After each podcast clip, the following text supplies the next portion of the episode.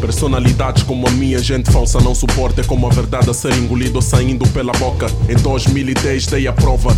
Jovens com talentos são como bombas, mais tarde ou cedo detonam. Criei meu selo com budget inferior a zero. Lancei até os que achavam que eu não podia fazê-lo. Carreguei o conceito de independência até o limite. O primeiro humano a assinar foi um rapper de Moçambique. Já e cama, alguns assinados. A ingratidão é um facto, quase fui esfaqueado. Tive que mudar atitude com relação às pessoas. Aqueles que me querem morto já bateram minha porta. Como todo sucesso começa com um obstáculo. Tentei tapar os olhos e não ver os vossos tentáculos. A conspiração tomou forma e da pior forma. Depois de algum tempo tava novamente metido com cobras. Foram eles que descobriram minha cova. Em troca de beats, niggas até me chupavam bolas. E eram daquelas putas bué sarnenta que fodiam com todo mundo, não apenas no Kazenga.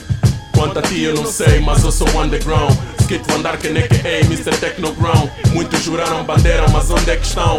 Não sobreviveram, seis palmas abaixo do chão.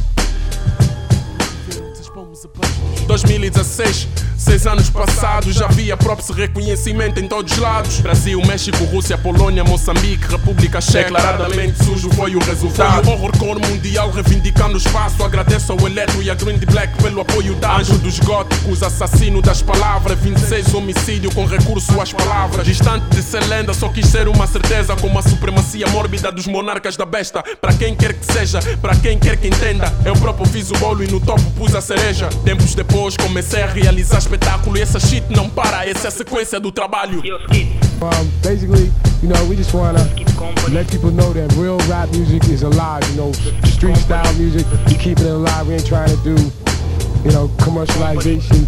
You know, this is all about kicking original style lyrics and, and rap skills. You know, serious rap skills, going back to the classical elements, the turntables, and the microphone.